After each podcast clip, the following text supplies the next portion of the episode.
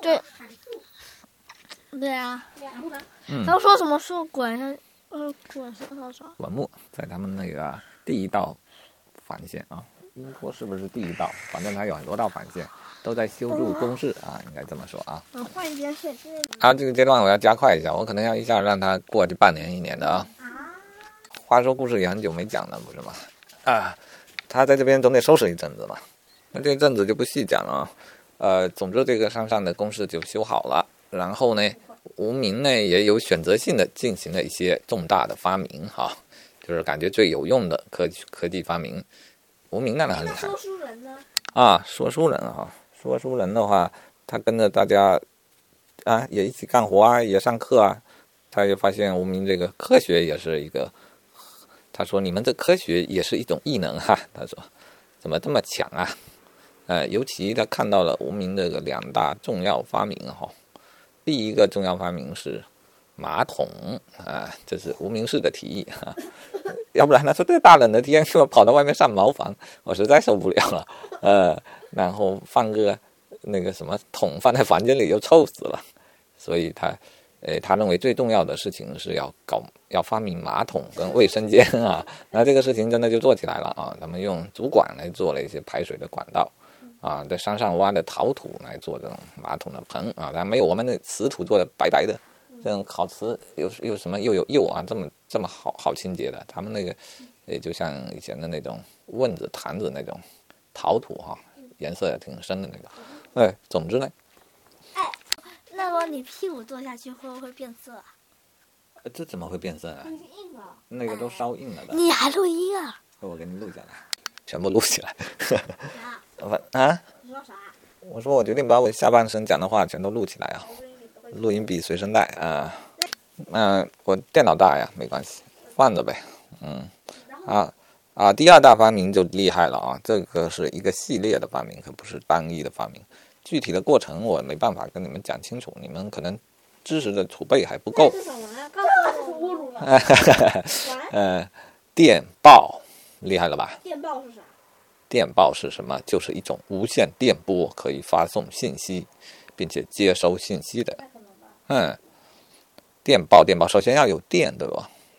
电就是一个大难题啊，但是对无名来说不困难。我也有的基本的知识，但是我会缺少很多具体的技术的资料，对吧？但是无名他反正过来一天过去一天的，他需要什么资料就查什么资料，对吧？呃，资料它不成问题，然后就是材料，大学者。他是大学者，但是这个时代不可能有这样的，哎，高精度的设备啊，各种材料啊都跟不上的时候就没办法了。说实话，这个电报已经做得很辛苦了。电报的发电不难啊，因为他们那个山上不是有水吗？有有些像小瀑布一样的，只要这里一拦啊，弄个水库啊，呃，弄个水车，水车不就会转吗？水车一转，水车上面用铜线啊，弄很长的铜线，他们还是会做的。铜有，铜线绕绕绕在水车上，放在两个磁铁里面一转，放在一个磁场里面一转，这个铜线的两端就会产生电流啊，反正这就是发电的原理。这个东西它是能做的啊。电来了之后，诶，他们顺便还，呃，至少在重要的地方还哦，点灯是不行了，灯它做不出来，材料啊，材料不好找啊。对吧？原来发明电灯费了多大劲啊！然后像钨这种东西，你都没地方找去，你跟人怎么说，是吧？你说我要买钨，也没人知道钨是什么，是吧？竹子也可以。啊，呃，竹子、玻璃，那它会涉及到好几个技术啊。一个是你要能吹玻璃泡吧，对吧？这个他要努力一下，是会有人发明出来。因为墨者堂现在好多人都具备了一定的科学知识，嗯、但是竹丝放在里面，那不是啪一下就烧掉了吗？它需要呃抽真空的技术还要很好，而且竹竹丝还呃，就是说你看它灯泡的原理简单了吧？反正他一时半会做不出来，就这么个事。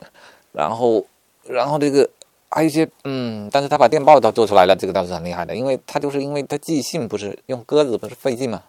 哎，两个电报不是需要用电电是怎么发的呀？无线电不是有什么那什么什么塔什么塔？哎，对了，你要弄个铁塔嘛，铁塔嘛，呃，发射的时候可能是一个塔，接收的时候是个天线啊，一边要有发射，一边要有接收，它这个工程可搞大了。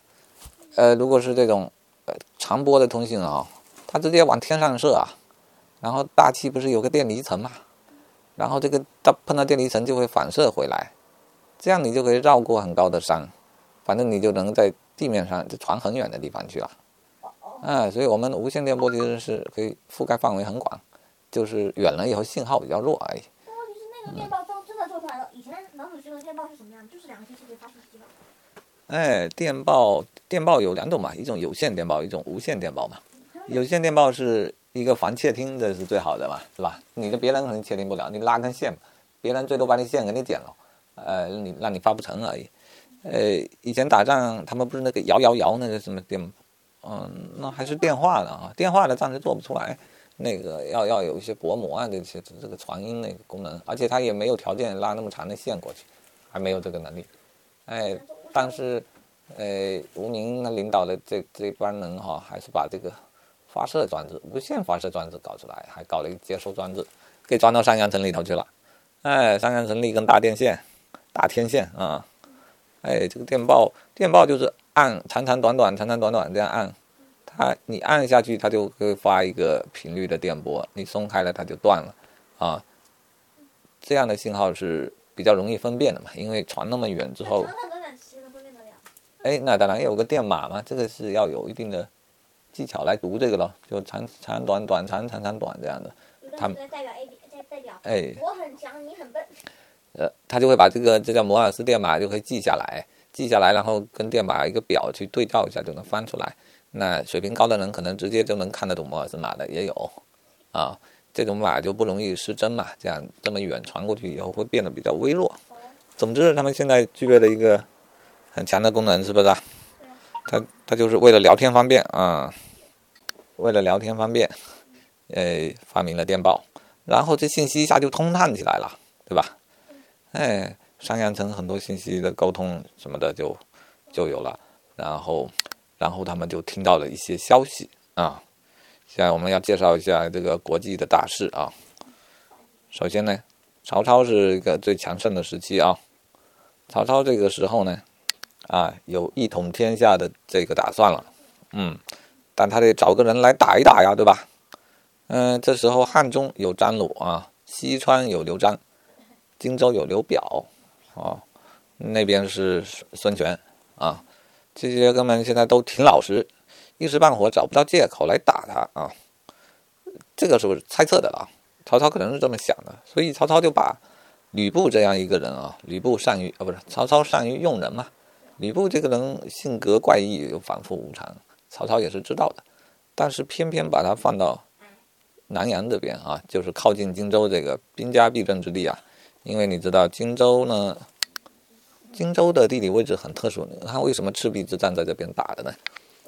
啊，首先荆州是能够控制，呃，荆州就是现在的湖北啊，现在整天闹就是闹疫情的这个湖北的地方，武汉啊，武汉武汉是长江的上游，呃，而这个江东呢，整个是在长江的下游。如果你占领了上游，你的水军就可以，啊，就是顺水就下去了，呼啦啦就冲下去了。呃，这样子的话，曹操直接打孙权是很不好打的，对吧？因为有长江这个天堑在这里。但如果他占领了荆州，从上游用水军往下打，这个就容易多了。那至少呢，或或者直接就上游过过岸嘛，哈，过岸到对面，哎。十五分钟就可以到了，划船。呃，但是问题是你要在那慢慢的过兵，人家知道你在过兵，呃，兵书不是有说嘛，半渡可击嘛，就是你正在渡呢，我来打你，你你被动不被动？来一个射一个，是吧？我就我就六六个马拉弓箭兵 就站在这边，我等你来一个，我射一个。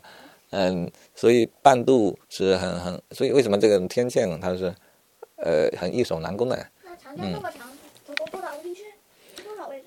呃，是很多位置啊。但你能一夜你能一夜之间把兵全渡过去，也算你本事了。嗯，所以他如果有打仗的风险的话，他沿沿岸也要巡视啊。你总也得有船来渡吧？你就不能在没有码头的地方渡。